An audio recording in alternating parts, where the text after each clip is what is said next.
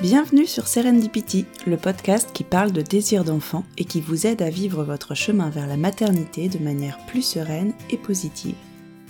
Je suis Mélanie, naturopathe spécialisée en fertilité et j'accompagne les femmes qui ont des difficultés à avoir un enfant à reprendre les rênes de leur fertilité afin d'augmenter leurs chances de concevoir.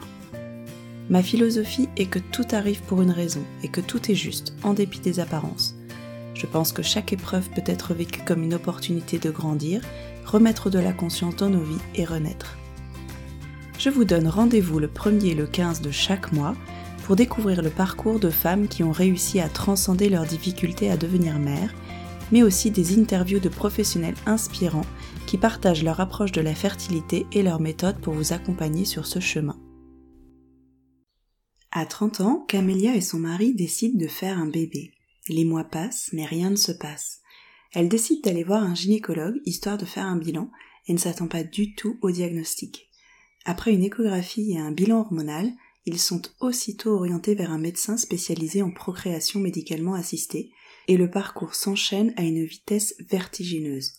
Elle est en insuffisance ovarienne précoce et son mari a un spermogramme un peu faiblard.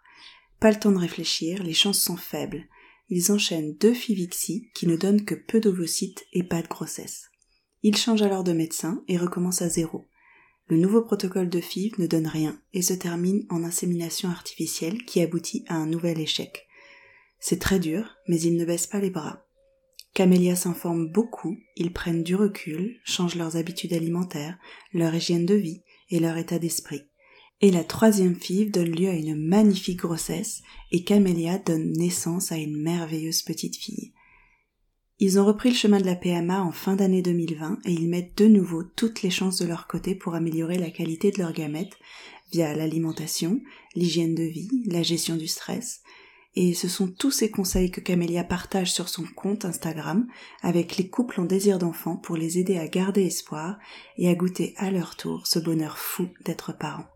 Bonjour Camélia, bienvenue dans le podcast. Je suis ravie que tu sois là avec moi aujourd'hui. J'espère que tu vas bien. Euh, oui, merci beaucoup. Bonjour Mélanie, merci infiniment de me, de me recevoir sur ton, euh, sur ton très joli podcast qui a fêté ses, euh, un an il n'y a pas longtemps d'ailleurs, je crois, donc joyeux anniversaire. Et, et, merci de me recevoir. Merci à toi. bah écoute, on va commencer par la petite question habituelle. Est-ce que tu peux te présenter? Oui, alors donc, euh, donc je m'appelle Camélia, j'ai 35 ans, euh, je suis mariée et euh, je suis maman d'une petite fille qui va bientôt avoir 3 ans et que j'ai eue grâce à la PMA. D'accord. Voilà, et, j'ai créé un compte Instagram qui s'appelle mmh Boost ta fertilité, dans lequel je partage mon expérience de la PMA et également des conseils de fertilité. Ouais, super. Ben, on va parler de tout ça. Et du coup, ben, on va recommencer du tout début. Est-ce que tu peux nous, raconter un petit peu les débuts, la rencontre avec ton, mari, votre, la naissance de votre désir d'enfant? Comment tout a commencé? On s'est rencontrés avec mon mari, on avait donc à peu près 25 ans, on, était, on a fait les mêmes, les mêmes études en fait, une école de commerce, donc rien de très original sur la rencontre. Et euh, on a vécu euh, cinq belles années, euh, voilà, voyage, couple, sortie entre amis, etc. Mmh et donc, c'est vers 30 ans à peu près que, que le désir d'enfant est, est, né. Et donc, on s'est décidé un peu en se disant, bon, allez, on se lance dans, ce, dans le grand bain, c'est parti pour l'aventure. J'arrête la pilule et on y va, quoi. Et en fait, à cette époque-là, j'étais quand même très naïve parce que pour moi, euh, j'allais arrêter la pilule et puis euh, j'allais tomber enceinte dans la foulée, quoi. Comme Donc, toutes, je euh, pense. voilà. Donc limite, on y allait en ayant un peu peur. Ouais, ouais. Mmh et puis finalement, bah, quelques mois se passent. c'est à peu près au bout de, de six mois où je me dis bon bah c'est quand même bizarre, rien ne se passe. et donc là, je décide d'aller voir un gynéco euh, que je ne connaissais pas, mais qu'on m'avait euh, recommandé, euh, mais c'était un gynécologue obstétricien, si tu veux, qu'une qu'une amie m'avait recommandé parce qu'elle avait, elle avait accouché avec lui. Et elle me dit, il est super, tu verras, etc. Donc, je décide d'aller le voir. Pas tant parce que je pense qu'il y a un problème, mais plus en me disant, bah, il va me prescrire l'acide folique, on fait un petit, un petit bilan, enfin voilà, j'y vais vraiment sans crainte. Et, euh, et, donc le rendez-vous euh, commence. Donc euh, je lui mens un petit peu. Je lui dis que ça fait neuf mois qu'on essaye. et donc il, il, il, regarde. Au début, il était plutôt rassurant en me disant Oh, vous savez, avant 12 mois d'essai, faut pas trop, faut pas trop s'inquiéter. vous reviendrez me voir si ça va pas, etc. Mais bon, il fait quand même une échographie pelvienne et puis, euh, il a un petit doute. Je crois que c'est sur l'épaisseur de l'endomètre, il me semble. Je crois qu'il le trouve un peu fin. Enfin, tu vois, moi, au début, moi, j'y comprenais pas grand-chose, donc j'ai même pas vraiment retenu. Mais euh, il a un petit doute, et donc là, il me dit, bon, je vais quand même vous prescrire un bilan hormonal. Est-ce que vous souhaitez faire euh, l'AMH qui est non remboursé? Donc, je lui dis, bah, bien sûr, oui, si ça fait partie du bilan, on le fait, quoi, pas, de problème. Et donc, je fais toutes ces analyses bah, dans la foulée. Et en fait, quelques jours plus tard, mon téléphone sonne. Euh, je rate l'appel, c'était un numéro privé. Et donc, j'écoute le message. Et en fait, c'est ce médecin qui, en fait, me, me dit par message que euh, les résultats sont, euh, sont pas bons. Il y a quelque chose qui est trop élevé, un autre truc qui est trop bas, tu vois, mais je ne comprends pas trop ce qu'il dit. Avec du recul, donc c'est l'AMH qui était faible et, le, la FSH qui était, qui était. Et donc, c'est pas bon signe. voilà, il va falloir faire des examens complémentaires, ou en tout cas, euh, vérifier ses résultats au prochain cycle, mais là, il n'est pas très confiant. Et donc, le message s'arrête là-dessus. Donc, autant te dire que là, euh, moi, je, je, je pète un câble, je fonds, je fonds en larmes, je m'écroule complètement. Mon mari bah Pour l'ironie du sort, le lendemain, j'avais euh, une soirée prévue avec des copines, enfin un dîner. Et donc, on s'installe à peine au resto. Et je sais pas, dix minutes après, une de mes amies qui est là, qui, qui avait le même projet bébé m'annonce sa grossesse, enfin nous annonce sa grossesse. euh, donc voilà, évidemment. Donc là, autant te dire que, euh, genre, moi, je crois que j'ai pas de réaction. Euh, ma, ma, meilleure copine qui était au courant, euh, pareil, tu vois, elle a pas de réaction. Donc autant dire que son annonce a été un peu mitigée, du coup, la pauvre, parce que voilà, il y a une ambiance un peu bizarre. Voilà, bon, c'est malheureusement, c'est tombé comme ça, mais voilà, ça arrive. Mais donc c'était c'était un peu compliqué. Et donc tout ça pour dire que donc j'ai refait euh, le cycle suivant les, euh, les, euh, les, mêmes examens qui étaient donc toujours aussi mauvais, on va dire. Est-ce que tu avais pu avoir ton gynécologue au téléphone quand même? Oui, entre-temps, oui, pardon, bien sûr. Je crois que j'ai mis quand même deux jours à réussir à l'avoir en ligne. mais donc, j'ai fini par l'avoir. Et donc là, il m'a réexpliqué hein, que c'était donc euh, l'AMH qui était, euh, qui, était, euh, qui était faible, la FSH qui était élevée. Et il m'a expliqué, il n'a pas tout de suite posé un diagnostic en disant qu'il voulait quand même avoir un, les résultats sur le deuxième cycle avant de poser un diagnostic concret. Et donc, quand on a eu ces, ces seconds résultats, euh, on l'a revu, cette fois on a été avec mon mari, euh, on, l'a vu en consultation. Et donc, lui, il a, il a déjà évoqué à ce moment-là l'insuffisance ovarienne précoce, hein, qui est donc... Euh, Est-ce que tu avais fait une échographie pour le comptage des follicules en trop quand même avant qu'il pose le diagnostic? Non, de mémoire en tout cas, non, pas avec lui. En fait, lui, avec, avec ses résultats à l'appui, euh, nous a tout de suite dirigé vers un médecin spécialisé en, PMA, en procréation médicalement assistée, euh, en nous disant que lui, de toute façon, euh, il n'était pas du tout à même de, voilà, de nous aider. De vous accompagner. voilà, c'est ça. Et donc, il m'a dirigé vers un médecin en, en, privé, en fait. Donc, moi, je connaissais pas du tout hein, le monde, enfin, comme aucune de nous à la base, le monde de la PMA, etc. Donc, bah, sous ses conseils, on avait euh, une lettre, euh, si tu veux, avec sa recommandation, on est allé voir ce, euh, médecin. Et donc, la rebelote, comme, comme beaucoup d'entre nous, bah, on se refait une batterie d'examens avec, avec ce médecin parce que mmh. lui veut que ce soit fait dans un labo en particulier, etc. On fait effectivement également le, le comptage des, des, follicules en trop. Euh, et donc, il confirme bien euh, le diagnostic donc de, l'insuffisance ovarienne. Euh, j'avais une AMH qui était à 1,1, mmh je crois, de mémoire.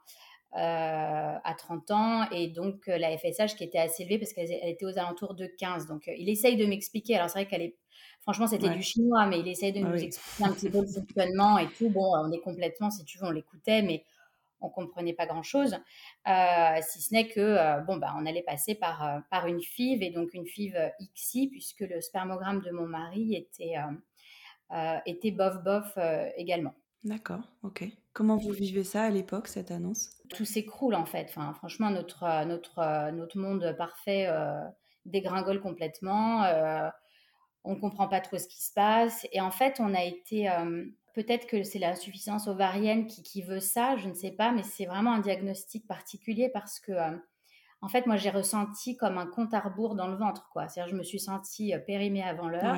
Et en fait, j'avais l'impression qu'à chaque cycle qui passait, je ratais, je loupais ma, ma, seule chance unique de tomber enceinte, quoi. Ouais, mmh, je comprends. la façon dont ils ont présenté les choses, il y avait un caractère d'urgence absolue, en fait. En plus, ouais. Euh, donc, euh, si tu veux, quand on a rencontré ce médecin, je crois qu'on était en septembre peut-être, et euh, il, nous a, il nous a programmé une FIV en novembre. Ah ouais. Et je, lui dis, mais, mais est-ce que, enfin, est-ce qu'on est vraiment, est-ce qu'on est à un mois près pour comprendre un petit peu le, voilà, le, le bilan de la situation?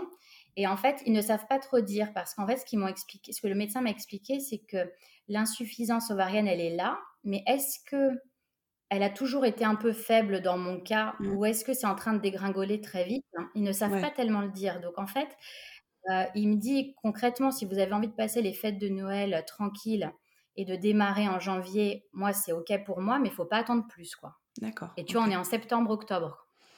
Donc je me dis, ah oui, en fait, on est à deux mois près, quoi. Enfin, tu as vraiment l'impression que tu vas louper ouais.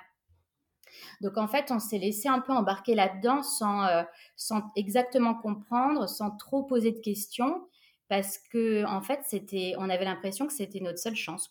Donc contrairement à d'autres personnes qui ont, en écoutant des témoignages et de d'autres personnes qui ont voulu trouver d'autres solutions, voulu essayer d'autres choses. Nous, en fait, on s'est même pas posé la question. C'est-à-dire qu'on s'est, euh, on laissé embarquer là-dedans et, euh, euh, tête baissée, on a foncé, quoi.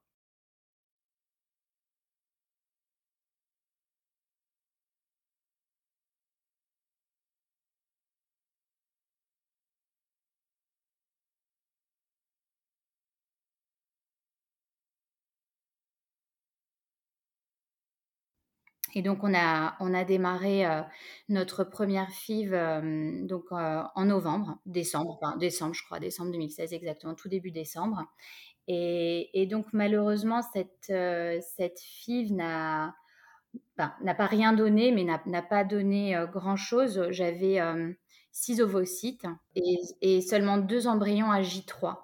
Mais à l'époque, avec ce médecin, euh, il n'était pas question d'essayer de les pousser à J5 en fait. Euh, encore une fois, moi, j'avais pas d'expérience. Lui préconisait du J3, donc euh, bon, on avait deux J3. On les a transférés tous les deux en même temps parce que ça optimisait soi-disant les chances.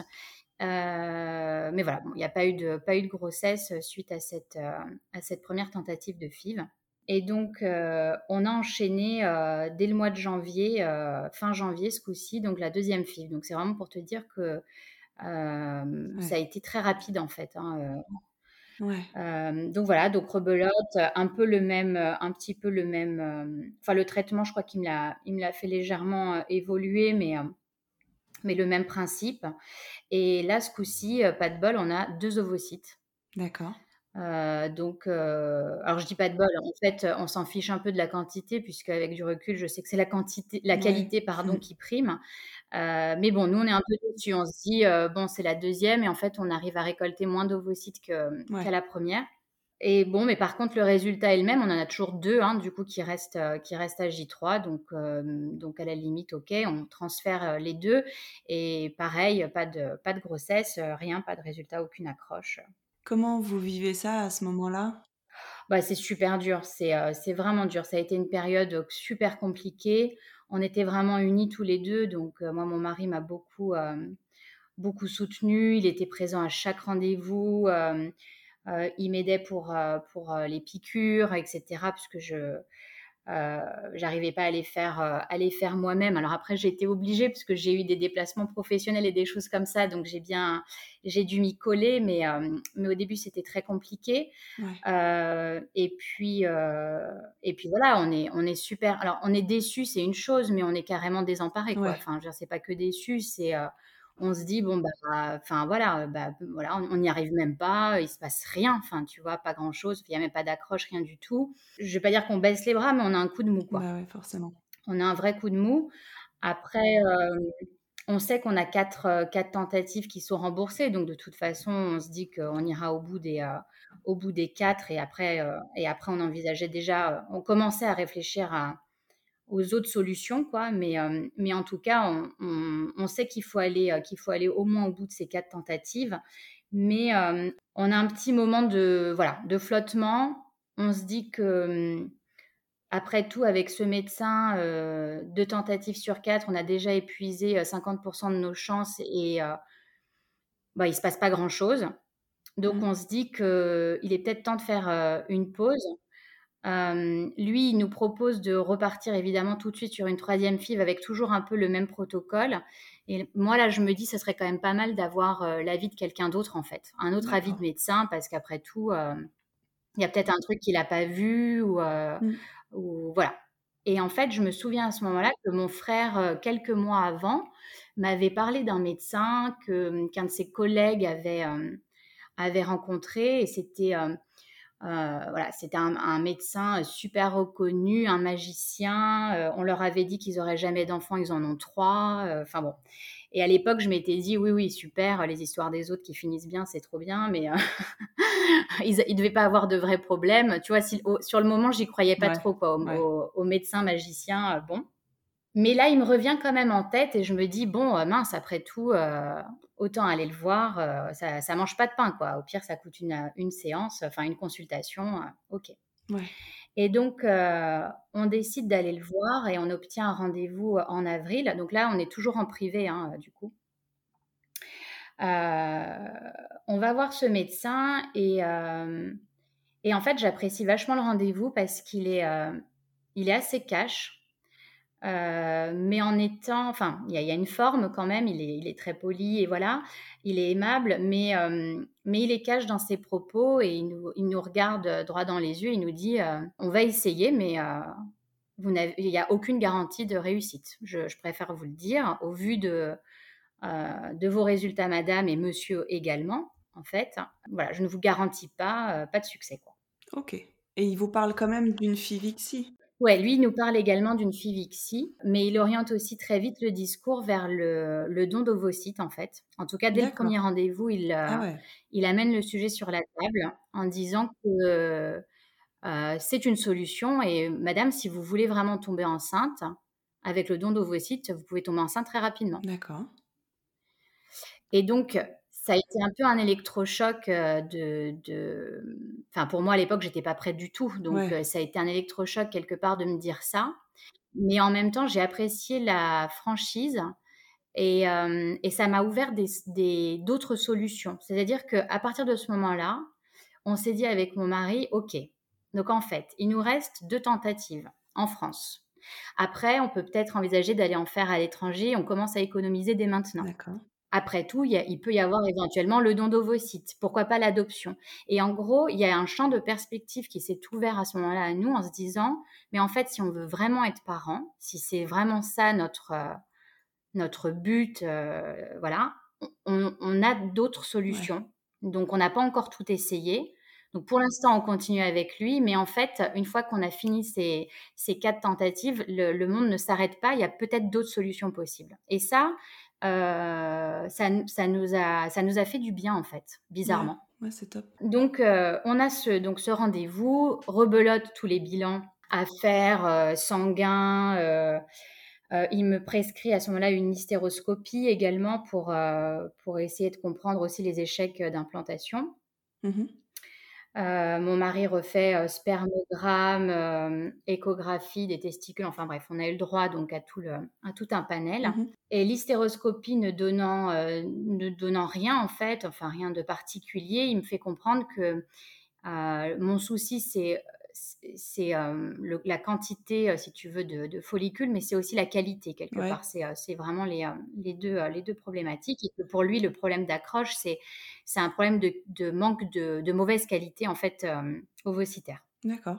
Et donc, tout ça me fait quand même réfléchir. C'est une période aussi où, du coup, on a, on a pris un petit peu de temps, puisque euh, on a redémarré les traitements avec lui qu'en juin. Donc, en fait, on a, entre janvier et juin, on a eu quelques mois pour réfléchir à tout ça. Moi, je me suis beaucoup, beaucoup documentée. J'ai euh, lu énormément de livres. J'ai une bibliothèque remplie de livres de euh, fertilité, grossesse et autres. Et autres. je me suis beaucoup renseignée et donc, on a commencé à, changer énormément nos, nos, habitudes, en fait, notre, notre hygiène de vie. Donc, c'est pas qu'on c'est pas qu'on se nourrissait mal avant, mais c'est vrai que on connaissait pas en fait les, euh, les, euh, les, bons conseils, les, euh, les choses qui sont importantes, les nutriments qui sont importants pour la santé en général, mais, mais en particulier pour la mmh. fertilité. Et donc, on, a, on a mis en place beaucoup de choses. Alors d'abord un, côté un peu de détox, j'enlève déjà tout ce qui peut me nuire en fait, enfin nuire à la, à la fertilité, euh, tout ce qui peut perturber l'équilibre hormonal. Euh, mais après, c'est aussi j'ajoute des choses. Hein. Donc, euh, quand je dis enlever, ça peut être l'alcool, évidemment le tabac, le café tout ce qui va être autour des perturbateurs endocriniens, par exemple. Mmh mais après, c'est aussi j'ajoute. Donc, c'est pas que de la frustration, c'est j'ajoute des bonnes choses. Je sais pas, des bons poissons, des bons fruits et légumes, des graines sympas. Enfin, voilà, plein plein de choses. Donc ça, c'est autour de, l'alimentation. Après, euh, euh, on a aussi travaillé, moi j'ai beaucoup travaillé sur, euh, sur la gestion du stress, avoir des activités physiques comme, comme le yoga, comme la méditation. Enfin, je me suis ouverte à de nouvelles, de nouvelles choses. Et tout ça, ça se met en place sur, sur plusieurs mois en fait. Hein, c'est pas en claquant des doigts, mais à force de me documenter, j'ai voilà, fait beaucoup de un, gros travail sur sur moi. Et ton mari te suivait aussi dans cette... Euh pas trop. Euh, pas trop lui. Euh, alors, comme, enfin, quand je cuisinais, voilà, forcément un petit peu, un petit peu, mais, mais après il trouvait que c'était un peu du délire. Il me disait oh là là, mais pourquoi est-ce qu'on doit encore, pourquoi est-ce qu'on achète du pain complet, tu vois, et pas du pain de mie? Enfin, j'exagère un peu, mais ce genre de choses, tu vois. Euh, en étant un peu à se dire mais euh, elle va un peu loin. Il avait un peu peur que j'aille un peu trop loin dans mes, dans mes délires, d'autant plus que le médecin a toujours dit ne, vous, n'avez rien besoin de faire. En fait, c'est moi qui m'occupe de tout, euh, les traitements, etc. Et il m'a toujours dit, il n'y a rien à faire à côté. Parce que moi, je lui avais demandé, mais qu'est-ce que je peux faire moi pour euh, optimiser, pour améliorer ma, ma, qualité ovocitaire et ma fertilité, il m'a toujours dit, il n'y a rien à faire. en fait, il trouvait que le yoga, les trucs comme ça, pour lui, c'est un peu du... Euh, euh, c'est du... C'est pas que c'est du n'importe quoi, mais ça sert à rien. Et ça, tu vois, je, je, lui en veux un petit peu là-dessus parce que j'ai mis du temps à m'y mettre aussi parce que j'avais ce message et que je me disais bon en fait je me fatigue pour rien quoi. Bah en fait c'est c'est pas ça le problème et voilà. Et c'est idiot parce que avec du recul je suis certaine mais certaine que ça aide beaucoup. Voilà beaucoup. C'est pas moi qui vais te contredire effectivement. J'imagine. Dans mon cas il fallait il fallait un médecin avec voilà avec tous les traitements hormonaux qu'il y a derrière mais il fallait aussi euh, un travail euh, sur moi, sur euh, mon hygiène, en fait, mmh. quelque part, et, le soutien de mon mari. Et en fait, l'un sans l'autre, on n'aurait pas réussi. Mmh. Enfin, je pense qu'il fallait les deux, et ça, les médecins, ils, ils sont peut-être pas assez formé là-dessus, ou en tout cas, c'est pas le message que le, que le mien m'avait transmis. Mmh. Enfin bon, toujours est-il que donc euh, en juin, on redémarre un, traitement plus, euh, plus fort euh, en dosage pour cette troisième tentative de FIV, mais en fait, ça donne rien. On est, là, on est en juin, donc j'ai pas encore mis en place tous mes, tous mes changements alimentaires et autres. Et en fait, j'ai aucune réponse ovarienne, c'est-à-dire que je produis un ovule. Ah, Donc du coup, euh, pour ne pas euh, annuler cette chance complètement, il le transforme en, insémination artificielle mmh en nous disant, bon, de toute façon, les probabilités, elles sont euh, quasi nulles, mais bon, faisons ça pour pas, pour pas que vous ayez fait des piqûres pendant des semaines pour rien. Et donc, on termine sur une insémination artificielle qui, évidemment, ne donne rien. Donc, donc voilà, bon, rebelote, déception. On se dit, bah mince, on avait un peu plus d'espoir avec ce, ce médecin, et puis finalement, toujours pas. Mais ça nous a pas épuisé une, une, une tentative de FIV. Donc, on en est toujours, on, il nous en reste toujours deux. Donc, ok, on, continue. Et donc, c'est là que les, les vacances d'été arrivent. Et donc, c'est là donc, que je te dis que je continue à mettre en place tout ce, que, tout ce que je faisais. Je me détends bien en vacances, tout ça, tout ça. Bon. Et puis en septembre, on, repart sur, euh, sur la troisième FIV. Autant dire que j'ai pas un espoir fou, mais, euh, mais bon, on y va. Et là, bingo, j'ai 14 ovocytes. Donc euh, le truc, c'est quand même du jamais vu. Donc là, même lui, il y... enfin, c'est pas qu'il y croit pas, mais il était même un peu surpris. Alors je lui ai pas dit, mais j'avais tellement envie de lui dire, bah ouais, mais mon gars, je vais hyper bien manger, j'ai fait hyper attention à plein de choses, donc bah je pense que c'est ça, moi. Mais bon, on n'a on a pas eu ce débat. Euh, mais en tout cas, on était, bon, on était super heureux déjà d'avoir pu, euh, pu améliorer la, la, réponse ovarienne, on va dire. Et euh, on a réussi à avoir trois beaux, trois beaux J5, parce que donc lui, sa, sa théorie, c'était de, de, de, les mmh pousser jusqu'à jusqu'à J5. Et également, ce qu'il a fait, ce qu'il a changé par rapport à l'autre, aux autres protocoles que j'avais eus, il a décidé de laisser un cycle euh, avant de transférer euh, ah. le premier embryon qu'on avait. Donc en fait, on n'a fait aucun transfert d'embryon frais. Euh, voilà, il, fonctionne surtout, en tout cas dans mon cas, hein, par, par transfert d'embryon congelé uniquement. Parce que ça permet, d'après ses explications, de laisser reposer le, l'endomètre, etc., qui est quand même assez fortement stimulé avec tous les, les traitements hormonaux. ça permet de faire un cycle de repos de rebooster aussi pour bien préparer justement l'endomètre au moment du transfert. Donc, euh, donc on l'a fait de cette manière-là. Et donc là, bingo, euh, bah, ça a marché. donc, euh, ouais, je, bah, franchement, j'y croyais. Non, mais j'y croyais pas. Enfin, d'ailleurs, j'ai eu beaucoup de mal à y croire longtemps à cette grossesse parce que parce que c'était, euh, on n'y croyait plus du tout et qu'on se disait qu'on n'osait pas y croire, quoi. Enfin, tu vois, je regardais les résultats et je me disais, je crois que le résultat de la, de la prise de sang, c'était dans les alentours de 120 et quelques. Et je regardais mon mec et je lui disais, mais t'es sûr que 120 c'est supérieur à 5 Enfin, tu des questions à la con. Ouais, ouais, la sidération. on est d'accord que 120 c'est supérieur à 5.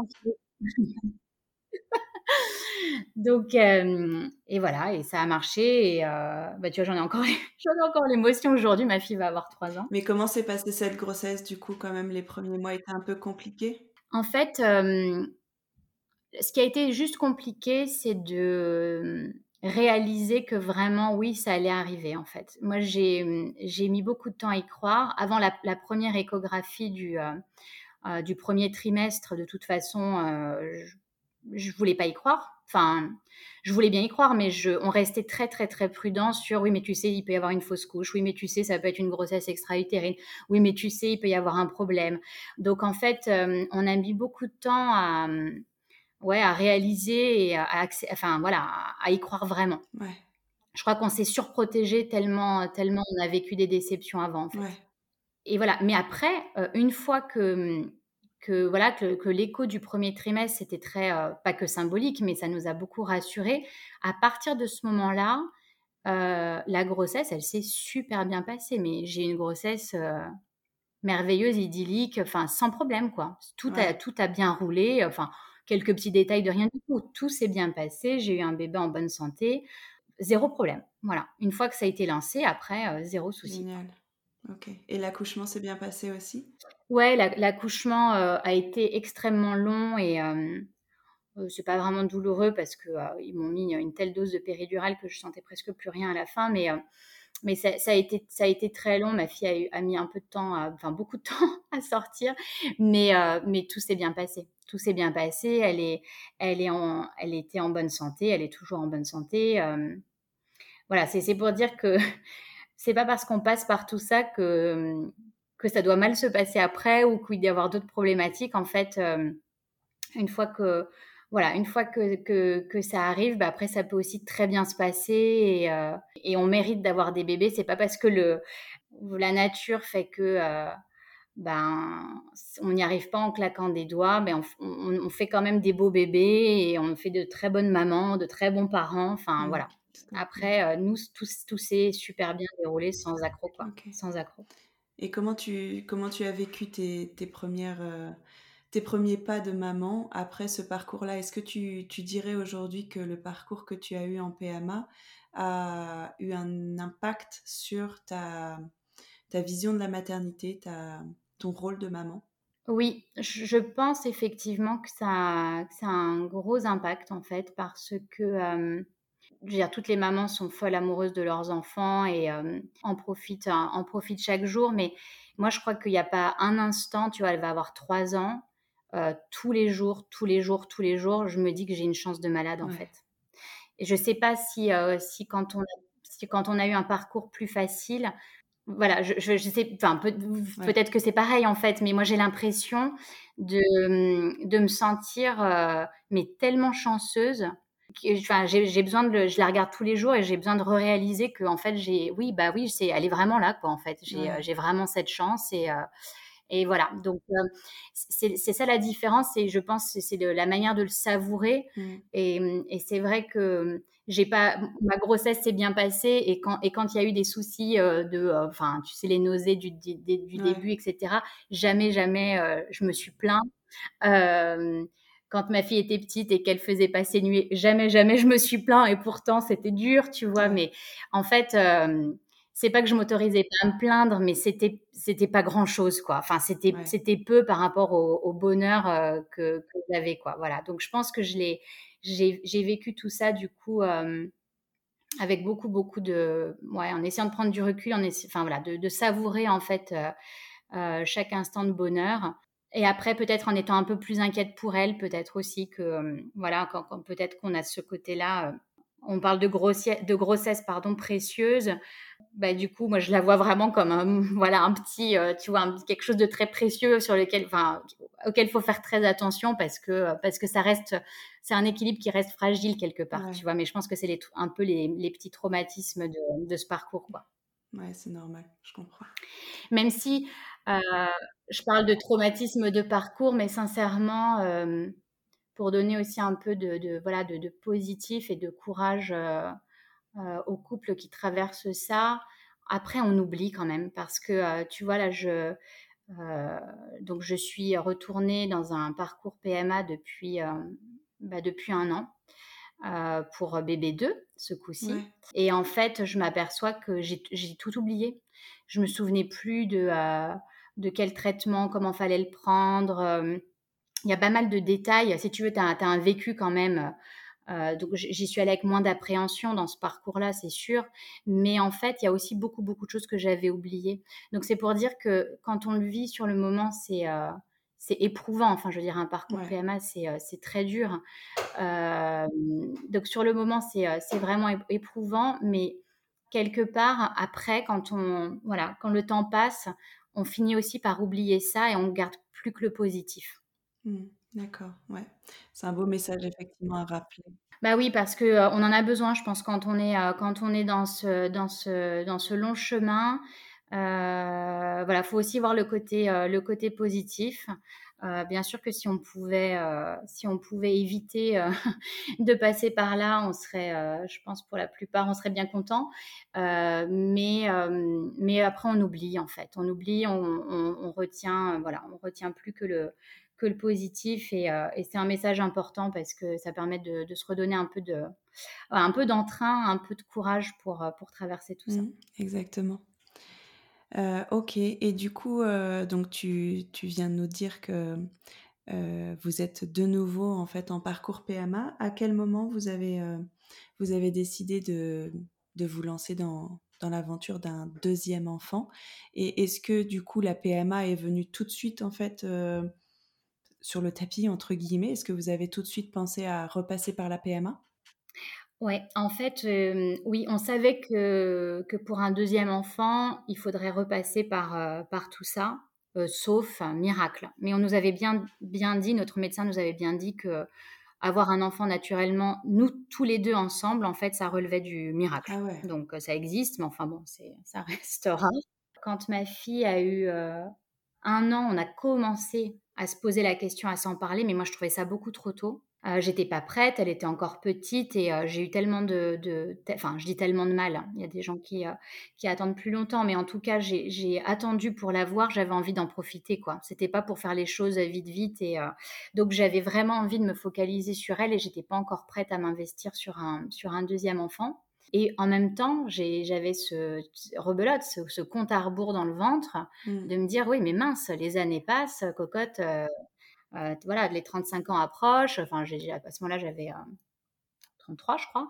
Euh, mais bon, donc j'étais un peu entre deux, fausses fausse grouillée, mais en fait, j'en ai pas encore envie. Mais qu'est-ce qu'on fait, quoi? Donc, on a commencé à se poser la question à ce moment-là. Et ce qu'on s'est dit, c'est qu'on arrête de se protéger.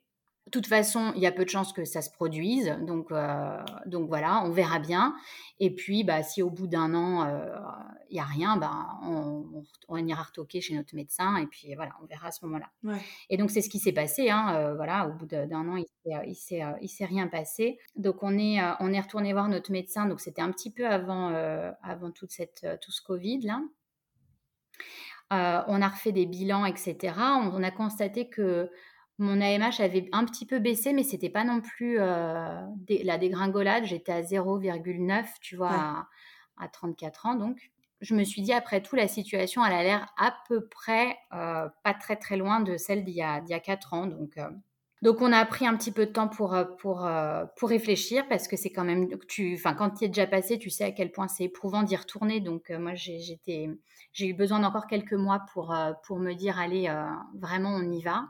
Et donc le Covid est arrivé, donc ça a tout stoppé. Et donc on s'est vraiment relancé en, juin de l'année dernière, sachant qu'il nous restait euh, deux euh, embryons euh, congelés, en fait, les, les deux petits frères et sœurs de, de, notre fille, qui restaient de la précédente FIV, en fait. Donc c'était un protocole beaucoup moins lourd aussi que, que recommencer toutes les ponctions, etc. Et donc on a en juillet, euh, ouais, juillet dernier, on a donc euh, fait un premier transfert donc d'embryon congelé euh, qui n'a pas abouti à une grossesse. Et donc à la rentrée en septembre, pareil, le, deuxième transfert donc de ce dernier embryon et qui n'a pas non plus abouti à une grossesse.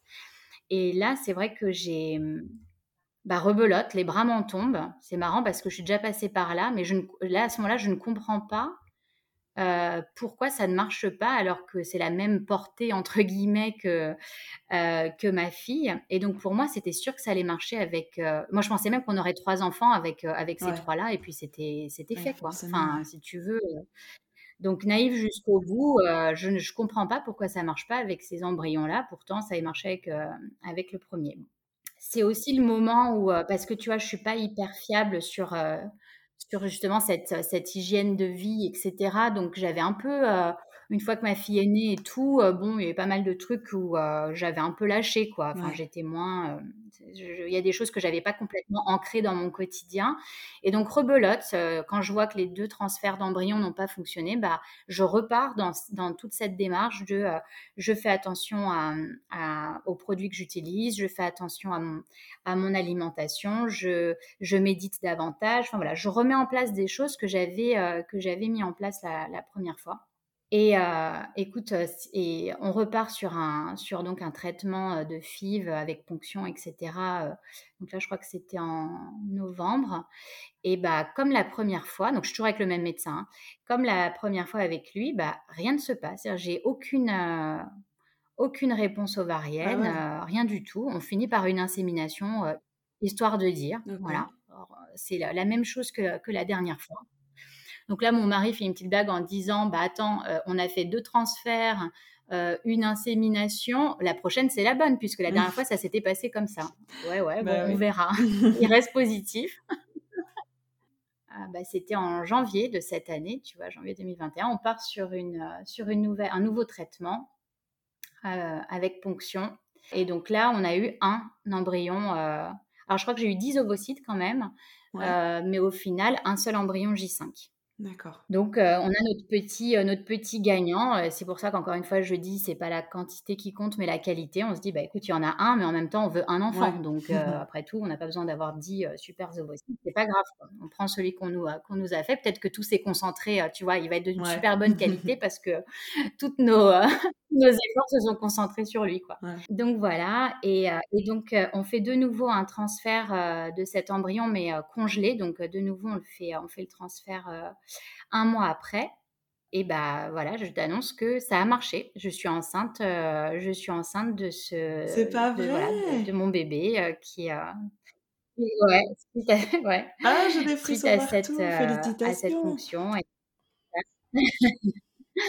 merci, merci beaucoup. Donc, donc ouais, incroyable, ça, ça a fonctionné. Je crois que ça m'a, c'est bizarre, ça m'a fait encore plus d'émotions que que pour notre première fille parce que j'en ai pleuré, pleuré, pleuré chez le médecin. J'arrivais plus à m'arrêter parce que ben, c'est tellement en fait, c'est tellement lourd tout ça, c'est tellement de d'efforts et que c'est quand, ouais, quand ça finit par marcher, tu te dis, ben voilà, c'est euh, incroyable. Et, euh, voilà. et encore une fois, je, suis convaincue que, euh, voilà, que tout ce qu'on a, tout ce qu'on a mis en place, et c'est tous ces conseils-là que j'essaye de, de, transmettre sur, sur mon compte Boost à Fertilité, c'est je suis certaine que ça contribue en tout cas, voilà, que ça aide à ce que à, à, bien vivre aussi les, les, traitements, mais aussi à, à améliorer en tout cas la qualité de, nos gamètes. Et bon, c'est ça qui compte en fait. Hein. Euh, c'est très bien d'en produire 100 000, mais euh, ce qui compte, c'est aussi qu'ils soient viables euh, et que ça puisse voilà, que ça puisse donner un bébé. Donc, donc voilà, là, j'ai fait mon écho du premier trimestre il y a, il y a quelques, il y a quelques, enfin, quelques jours.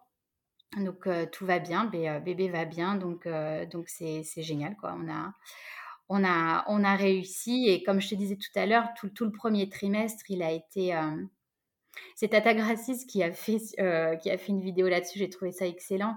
En fait, euh, apprends que, enfin voilà, tu vois le résultat du, test de grossesse ou de la prise de sang qui est positif et, en fait, tu crois pas. Enfin, tu te dis qu'en fait, oui, mais non, mais parce qu'attends, ça peut être, ça peut être ci, ça peut être ça. Et en fait, le premier trimestre, j'ai encore une fois vécu comme ça, en me disant, attends, attends, t'emballes pas cocotte. En fait, euh, en fait, on n'en sait rien. Et bon, et puis finalement, on a fait, on a fait l'écho et, euh, et, on voit un bébé qui bouge, euh, ses petits bras, ses petites jambes. voilà, c'est chouette. Il est, là, il est là. Très bonne nouvelle. Tant mieux. Ouais, merci. Et voilà, et encore une fois, avec, euh, enfin, c'est ce qu'on appelle une insuffisance ovarienne précoce, assemblée d'un, d'un, spermogramme qui est pas, qui est pas foufou. Donc, euh, dans notre cas, on n'aurait pas pu, euh, on n'aurait pas pu atteindre notre euh, notre rêve sans, sans, sans PMA. Enfin, je, je pense pas. En tout cas, c'est ce qu'on, c'est bien ce qu'on nous a fait comprendre. Mais je pense aussi que en tant qu'individu, pour ne pas subir ce parcours, mais il faut aussi savoir prendre un peu les rênes et, on a aussi notre rôle à jouer. Il faut pas juste, voilà, se laisser embarquer là-dedans, mais il faut aussi bien comprendre euh, bah, ce qui nous arrive, enfin essayer de bien comprendre ce qui nous mmh. arrive et ce qu'on peut faire nous aussi pour, euh, pour mieux le vivre et pour améliorer, euh, pour améliorer, enfin optimiser ses chances. Ouais, ouais, clairement, clairement. Être acteur de son parcours autant qu'on peut, même s'il y a une grosse partie qui est gérée par, par les médecins et par la vie elle-même. Hein. Il y a plein de choses qu'on maîtrise pas non plus, mais, mais il y a des choses sur lesquelles on peut avoir la main, au moins pour le vivre au mieux et maximiser les chances en tout cas. C'est ça. Je, pense, euh, je pense. Et pendant votre parcours, euh, bon, j'imagine qu'après euh, après la, votre, votre premier bébé, oui, mais avant, en fait, au tout début de votre parcours, est-ce que vous en avez parlé autour de vous, à votre famille, à vos proches? Oui, on en a parlé très rapidement. alors, je ne parle pas du milieu professionnel où, où là, moi, j'en ai, j'en ai pas parlé, je l'ai caché euh, longtemps et c'était difficile parce que euh, évidemment je venais d'avoir une promotion au boulot. Euh, avec, j'étais devenue manager, donc en plus c'était compliqué par rapport à mes équipes de justifier des absences, etc. Et, et Dieu sait qu'on en a beaucoup quand quand on rentre dans ce parcours. Et puis des absences qui sont pas toujours maîtrisées, c'est-à-dire que du jour au lendemain, bah faut se rendre disponible alors que tu n'avais pas prévu, que tu as la super grosse réunion avec euh, tous les directeurs et tout. Bon, donc euh, au niveau du boulot, ça a été assez compliqué. Euh, pareil, j'avais des déplacements professionnels. Avec des collègues et je me baladais avec mes, mes aiguilles dans le, tu vois, mes piqûres dans, le, dans la valise. J'avais qu'une peur, c'est qu'on me demande d'ouvrir la valise devant tout et que quelqu'un tombe dessus. le soir, bah, moi, je devais faire ma piqûre à une heure bien précise. Donc, pendant que tout le monde s'amuse au resto, bah, Camélia, bah, je faisais un peu la, la rabat-joie qui doit rentrer en disant que je suis fatiguée, alors qu'en fait, bah, je devais aller faire ma piqûre. Je mettais une demi-heure à me piquer toute seule dans la, dans la chambre d'hôtel, tu bah vois, limite en pleurs parce que j'arrive pas à faire ma quoi. Enfin bon, donc euh, ça, ça a été, euh, ça, ça a été assez, assez compliqué, assez éprouvant.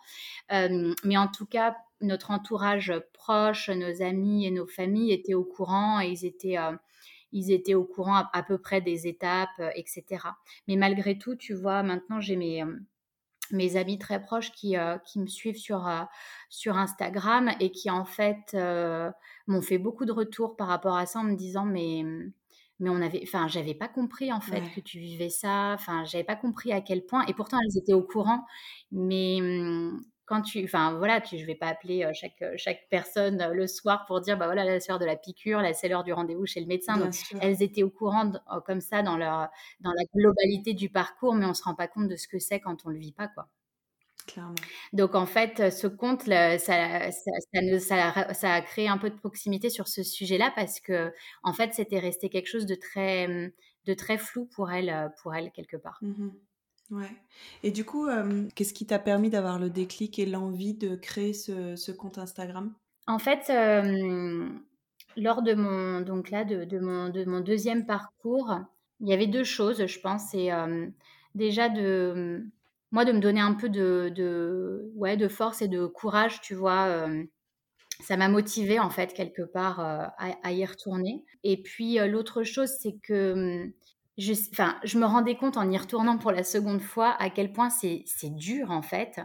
mais moi, j'avais la chance d'avoir déjà ce, cette expérience, d'avoir déjà connu tout ça et d'avoir réussi en plus. Donc je me suis dit, ben, c'est quand même dommage de ne pas en faire euh, profiter, enfin voilà, de, de, euh, de donner euh, un mmh. peu de force et un peu d'espoir aux gens, quoi. Éventuellement de répondre à des questions, mais après, bon, on n'est pas, voilà, on n'est pas, enfin, je suis pas professionnelle de la santé et, et, pas, et pas à ce niveau-là, mais en tout cas, le, le, le vrai truc, c'est plutôt de donner de la, de la positivité, un, peu de force pour affronter ça. Et puis surtout, encore une fois, ce dont je suis convaincue et, et comme tu me disais tout à l'heure, c'est pas à toi que enfin c'est pas toi que je vais convaincre, c'est de ce qu'on peut faire parce qu'en fait on nous le dit pas. Enfin, on ne le sait pas. Je sais pas, y a, à l'école, il n'y a pas un chapitre euh, santé, quoi, euh, santé, euh, fertilité. Enfin, en fait, on nous dit pas tout ce qu'on peut avoir comme action sur, pour notre propre, pour notre propre santé, pour notre propre corps. Et c'est quand j'ai réalisé tout ça, à force de lecture, d'en parler autour de moi, de,